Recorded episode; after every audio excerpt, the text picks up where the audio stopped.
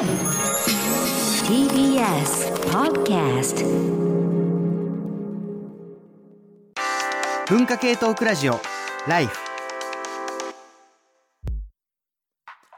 文化系トークラジオライフパーソナリティの鈴木健介です。このポッドキャスティングはね、ゆるライフということで、まあ僕、鈴木健介の一人語りでお届けしようと思ってるんですけれども、普段スタジオで話してる時よりは、まあどちらかというとリラックスして聞けるような、まあそんなテンションでと、まあ、思っているものの、まあ内容はね、自分が好きに喋るとどうしても難しくなっちゃうところが、まああって、そのバランスなかなか難しいなと思っているところです。で、普段はまああの学者というか大学の先生をやってるんですが、このまあライフという番組、12月の放送っていうのが今最新回でポッドキャスティングで上がってるんですけれども、この12月の放送文化系大忘年会ではですね、毎年僕が自主的に制作して自主的にリリースしている曲を流すという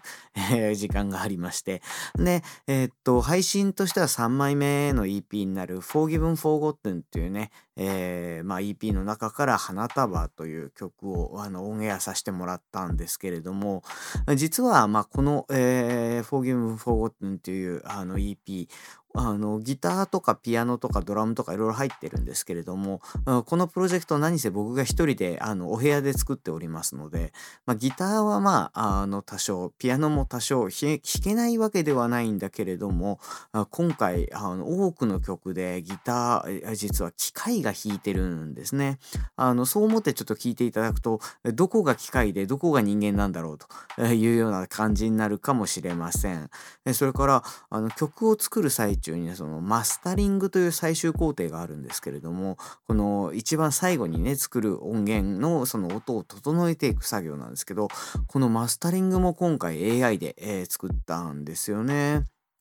数年前遡るとその人間の演奏を録音いわゆるサンプリングしたその音源のこれの価格低下がすごく激しくて昔すんごい値段したものっていうのがなんかもう本当に数千円とかで買えてしまうようななんかそんなことがすごい起こっていたような気がするんですけれども今は自動処理の価格破壊が進んでいてボタン1個押すとあのプロの音と同じ音が出るみたいなね、まあ、そういういう感じのものがあ増えてきてるんですよ。それからあの音のね、その音楽を聴く環境、いわゆるその音楽再生機器、皆さん音楽何で聴いてますか？家に大きなね、そのスピーカーとか、えー、いわゆるステレオっつうんですか？そういうものがある人っていうのがどんどん減っていて、えー、もう音楽を iPhone とか AirPods から聴く人が増えているっていうことで、その音のいい環境を作るエンジニアさんの仕事がなくなるなんていう話も一部では言われていったりします。まあ、一方でね、そのこういうその技術にも低価格で手が届くようになれば、まあ、僕なんかもそうですけれども、ただの素人が、結構一発の音を作れたりするというわけで、表現の民主化という側面もあります。ソフトを使う人口が増えていきますから、ということは、このソフトを作る開発者の仕事も増えていくっていうことになる。エンジニアさんの仕事がなくなる一方で、エンジニアさんの仕事を代替するソフトの開発者の仕事は増える。なんていうと、最近流行りの AI で失業なんていうのはね、えー、どんな風になっていくんだろうかっていう感じがしてきます。今日はそのちょっと AI 失業の話について、あのちょこちょこコメントしてみようかなと思います。さて、えー、最近こう AI 失業っていう言葉でよくね、まあ出てくるのが画像生成 AI というやつですね。なんかこう、まあ SNS なんかでその特定の言葉をつぶやいたりとかね、まあ、そういうことをするとあのそれに見合った絵を描いてくれるようなものから、まあ、と呪文と時に呼ばれるような高度な、まあ、あの命令を与えることによって、えー、思い通りの絵を、まあ、生成することができるという。これ全部その人工知能がさまざ、まなデータの中から学習した結果を、まあ、イラストとして出力しているっていう話なんですけれどもどうもねあの、まあ、やっぱ日本だと、まあ、いわゆるそのアニメ調だったり、それからライトノベルの挿絵のようなね、まあそういうイラストを生成する方がま人気のようで、まあそういうイラストがね、人気のようで、で、こうしたイラストをまあその作品として公開していいかとか、販売していいかとか、まあその辺のことまでまあ取り沙汰されるようになり、いわゆるイラストレーター、絵師ですね、の仕事がなくなってしまうんじゃないのかと。ういうところまで、まあ、言われています。で、まあ、どうしてもね、その僕自身こうした分野が専門っていうこともあって、AI で、えー、技術が発展すると人間の仕事はなくなってしまうぞなんて話を聞くと、まあ、なんかまたいつものやつかと、まあ思ってしまうんですが、まあ、せっかくなのでちょっとその辺について振り返っておきたいと思います。まず、その絵師さんの仕事がなくなるのかどうかって話なんですけど、これ絵師のやっている仕事っていうのが、絵の生成だけなのかどうかによるんだと思うんですよね。つまり AI というのはあくまでそのパターンを学習してイラストを生成するのがまあ仕事というかね、えー、機能ですから。この絵の生成そのものは確かに AI が担っているっていうところはまああります。ただ、このパターンの組み合わせっていうのは、まあ、例えば、えー、東博樹さんの動物化するポストモダンという本の中に出てくる表現を使うと、データベースの組み合わせっていうことになるわけですよね。もしも絵師さんが描いているものというのが、まあ、例えば美少女ゲームのその立ち絵のようなパーツの組み合わせで作られたようなイラストだっていうんだったら、まあ、これはあ、まあ、十分に生成できるのかもしれません。まあ、実際にそのゲームのビジュアルだって、プログラムによって表情が切り替わったりする、そういうパターンの組み合わせで生成されているところは、まあ、ありますからね。ただ、これあくまでデータを生成しているという話でしかないというところに注意が必要なんですよ。生成されたデータが商品になるためには何が必要かというと消費者がいります。で、その消費者たちの中に一定規模の需要があることが必要で、その需要を掘り起こすためには、様々なマーケティング施策が必要になるかもしれない。まあ、そうやって考えていくと、必ずしもそのデータを作ればそれが商品になるというわけではなくて、今言ったような、まあ、需要の掘り起こしだとか、まあ、そもそも企画だとか、そうしたものの多くは今のところ、まあ、人間の仕事ということになっているわけですね。なので、絵の生成単体で言えば、まあそれは確かに、まあ、AI がささっと作ってくれるかもしれないけれども、まあその AI で出力した絵を商品にしようと思ったら、まあ、人間がいろんなことを企画しないといけないんですよね。まあ、さらに、いやいや、こういう場合もあるでしょうというので思いつくのが、まあ、AI でフリー、無料で、まあ、生成された自由に使っていいイラストみたいなものがあって、これでパッケージを制作しちゃうなんていうことになるとどうですかと。こういうのもあるかもしれません。実はこれ今日のあの冒頭に紹介したね、Forgiven for What という僕の3枚目の EP の、えー、ジャケットがまさにこの形で あの生成したイラストなんですよね。まあ、そう思うともう一回こうちょっとあのイラあのね、お手元で見たことない方は見てもらったり、あの持ってるよ、ダウンロードしたよっていう人でもね、ちょっともう一回ジャケ写見てもらえればと思うんですけれども、あのいかにも AI がこう生成したっぽいあのオブジェクトがあちこちにあの散見されます。つまり、その絵は描けるんだけれども、実際それが例えば僕がその表現したかったその作品にマッチしているのかとか、あるいは僕が表現したかったことはイラストにするとこういうものなんだっていうふうに我が意を得たりいいみたいな感じのものが入ってくるのかっていうと、まあ、そうも言えないと思うんですよね。これつまりその生成されたイラストには文脈というものがあってこの文脈がないとそれ単体ではま価値を生まないっていうことなんですよ。AI のイラストで漫画を描いたって言って話題になったサイバーパンク桃太郎というね、えー、作品がありますけどこれもあのまあ、実際、例えば何かのストーリーを考えて、それに合うストーリーを、あの、そのストーリーに合う絵を、まあ、生成したのかもしれませんけれども、もしかすると、絵を先に生成してからそれに合うストーリーを考えなきゃいけなかったかもしれないですよね。こうなってくると、あの、出力した、ま、ものがフリーだからといってそれを適当に貼り付けたらお話になるわけではないしましてその文脈みたいなものが単体のイラストでも、ま、必要になることだってあると思うんですよ。まあ、例えば、えーまあ、イラストやあのイラストっていうのはフリーで使えるじゃないですか。なんだけれども、まあ、僕たちはもうすでにそのイラスト屋っていうものがどういうものでもう見たらあこれイラスト屋だって分かっちゃうわけ、えー、ですよね。えー、ということは、まあ、イラスト屋だけで何かを作るっていうことにも、まあ、それなりの文脈があってで、まあ、それで納得される場合もあるけどそれじゃ困るっていう場合も当然あると思うんですよ。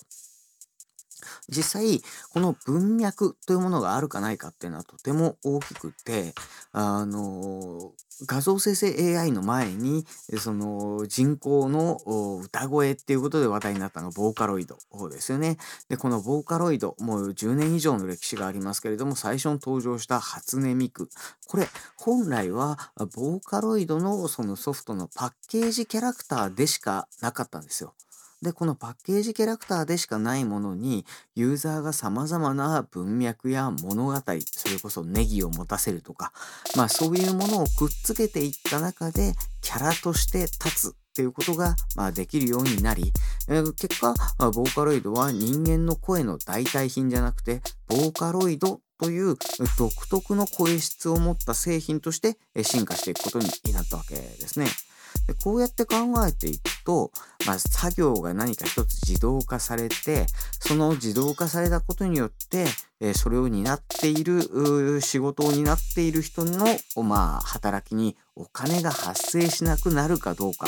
これについてはちょっと簡単には言えないなっていう気が、まあ、してきます。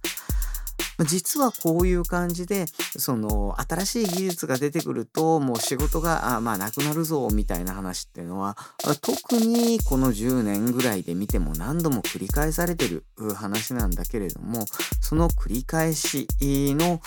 中でどうも話が先に行かないなと思っちゃっているところがまあ個人的には、あります。どうもね、あのー、10年近く前に、えー、フレイとオズボーンというね2人の学者が、まあ、49%トの雇用がなくなるみたいな話をしたことが、まあ、悪い影響を与えてかあの技術が発展すると何の仕事にもつけないクビになる人が増えるんだ。あ、まあ、だから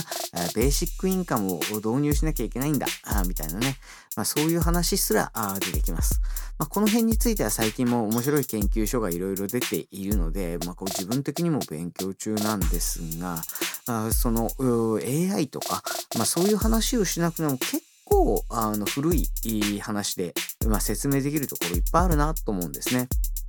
というのもあのこうした技術が発展して生まれる失業のこと技術的失業といって、まあ、古く遡ればそれこそあの産業革命期からまあある話だったりします。でも産業革命期までまあ遡らなくてもその技術の発展によってまあ、例えば人間の仕事がなくなるというよりも高度な仕事じゃないと食っていけなくなるみたいな話であれば結構いろんなとこにあるんですよ。僕昔あのウェブデザイナーの仕事をしていたことがまああってもう今から20年ちょっと前だと思うんですけど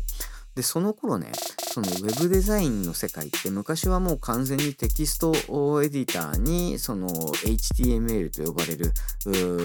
まあ、コードを、まあ、こう手で、えー、チャカチャカ書いていくというねのが主流だったところに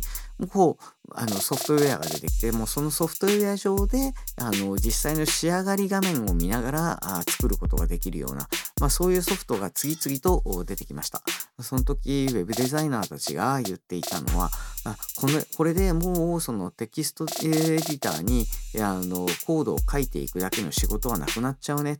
まあ、ウェブデザイナーもこれからは例えばそのグラフィックを作れるような方向にスキルを特化していくかディレクターとかプロデューサーみたいな形で、え統括ができる方に行かないと食えないねって言われてたんですよ。でこうしたまあ話を覚えている僕からすると今みたいになんかこう単純な仕事がこう技術によって奪われて、え複雑で高度な仕事ばっかり残っちゃうねっていう話やいや昔からそうでしたよっていう感じがどうしてもしてきます。商業的な価値を生む人の周りにいい雇用が生まれるわけだから結局はその商業的な価値が変化していくことによる、まあ、雇用の変化というのが本質であってその技術の進化だけが、えー、雇用のまああの喪失とかねそういうものを決めてしまうわけではないということなんじゃないでしょうか。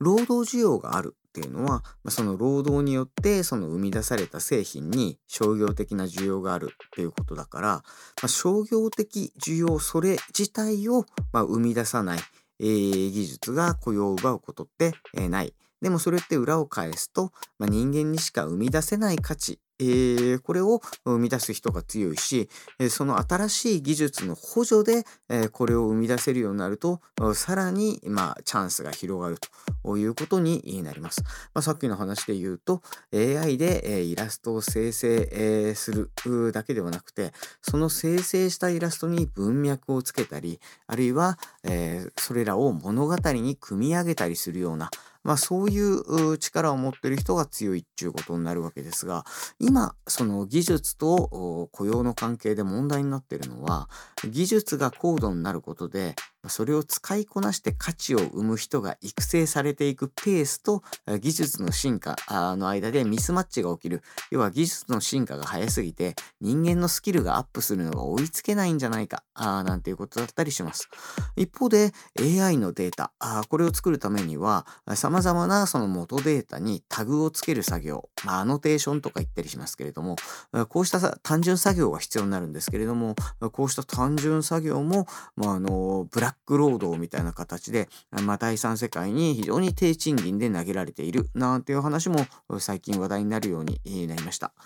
途中でお話をしたようなその49%の雇用がなくなるなんていうふうに騒がれた時のインパクトが、まあ、どうしても大きいんですけれども社会学と、まあ、特に技術について論じている僕みたいな立場からするともっともっと事態は複雑になっているし考えなきゃいけないこと決めなきゃいけないこととはベーシックインカムだなんていう話とはちょっと別のところに出てきているんじゃないかななんて思ったりします。